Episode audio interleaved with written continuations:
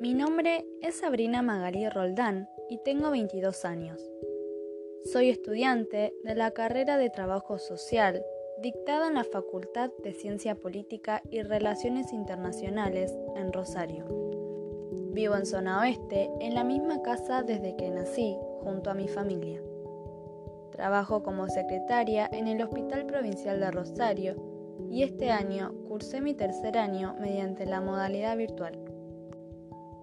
A través de mi ponencia voy a intentar contar mi recorrido durante este año en la materia práctica profesional 1, mediante autores que leímos, referencias, experiencias y saberes propios que fui adquiriendo a través de trabajos propuestos y saberes que mis profesores fueron compartiendo conmigo y mis compañeros a pesar de la situación que estamos viviendo debido al aislamiento social, preventivo y obligatorio, siendo afectadas por la dificultad de tomar contacto con los vínculos habituales o cercanos y el no poder haber realizado las prácticas de este año, desde la cátedra fueron planteadas diversas opciones para que podamos analizar e indagar categorías que fuimos trabajando. La manifestación de la cuestión social, las políticas sociales, la instrumentalidad del trabajo social y las complejidades de los programas institucionales desde nuestro hogar y nuestro ámbito cotidiano. Para poder realizar este trabajo, lo hice valiéndome de trabajos realizados anteriormente y para ello utilicé instrumentos del trabajo social, que como explica uno de los autores que vimos, estos instrumentos constituyen las vías tangibles y palpables que faciliten y sean un vehículo para una mejor intervención-acción a nivel micro y macro social. De igual forma, utilicé técnicas o medios que son conjunto de procedimientos intangibles los cuales apoyan de los instrumentos para el análisis societal integral y holístico. Los llevé a cabo a través de entrevistas que realicé con el fin de obtener más información y poder adentrarme mejor en la institución que elegí. Y también con el objetivo de poder relacionarme mejor con las personas que atraviesan la institución, un mapeo y la creación de una crónica. La institución que escogí, por la zona donde vivo, es de gran importancia para la gente del barrio.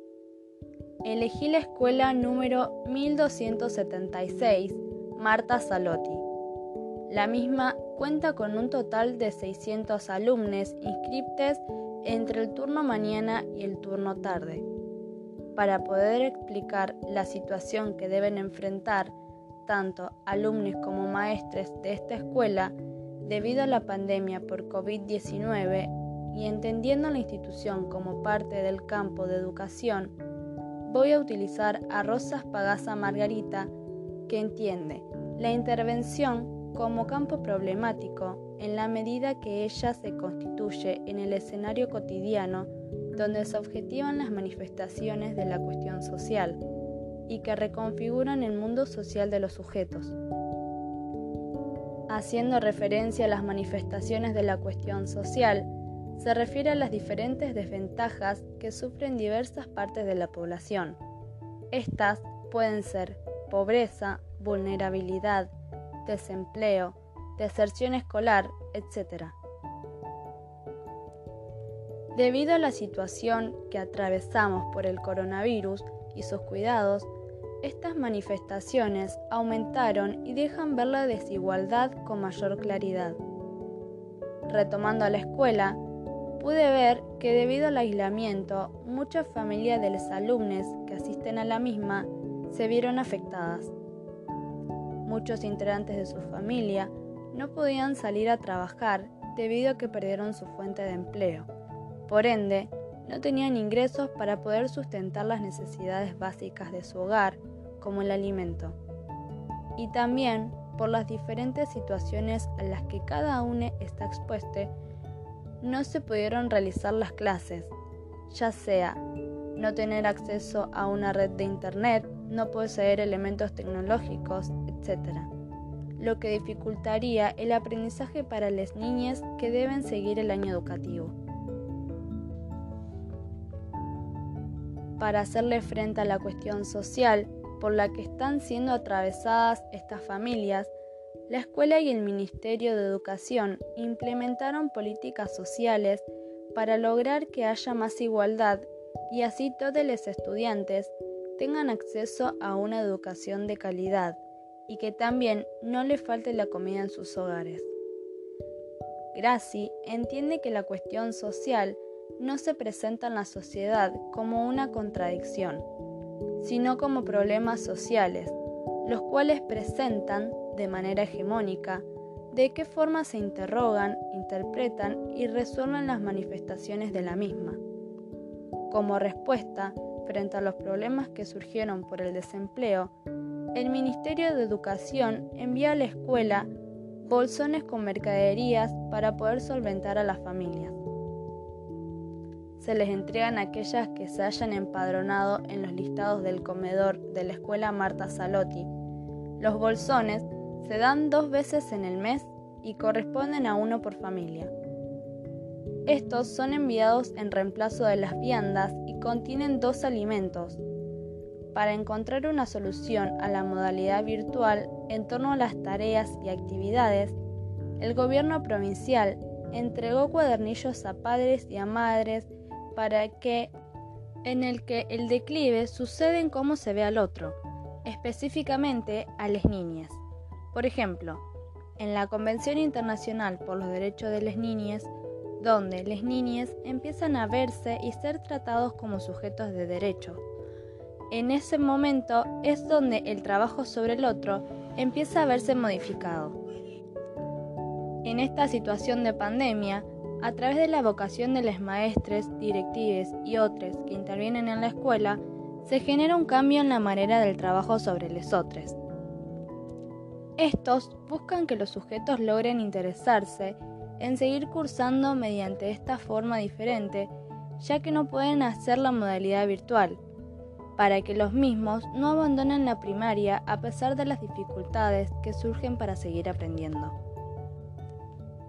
Los problemas sociales, en este caso por la pandemia, no se han podido mantener fuera de la escuela y han invadido la institución, afectando tanto a maestres como a los alumnos de la institución Marta Salotti, provocándose así el fin del santuario. Con este término, el autor quiere expresar que es una institución protegida de los desórdenes y las pasiones del mundo, de lo malo que pasa alrededor. Si antes el programa institucional conseguía imponer sus reglas a los usuarios, ahora el proceso se invirtió y es la escuela la que debe responder a las demandas sociales, exponiendo a la institución y a sus trabajadores a problemas que exceden su capacidad de respuesta. Para dar un cierre a mi trabajo y al recorrido transitado sobre la materia, voy a hacer una breve reflexión sobre la ética profesional, tomando a Saul Kars, las políticas sociales y el campo de educación. Kars plantea a la referencia ética como un conjunto de valores y de posturas consideradas como positivas, que contribuye a la legitimación institucional y al reconocimiento social de las intervenciones del campo sanitario y social. Es también el caso en todas las otras áreas en las que hoy en día se recurre a la ética. Pienso que es necesario pensar sobre la cuestión ética y traerla a los debates desde que somos estudiantes, ya que la ética está en todos los ámbitos.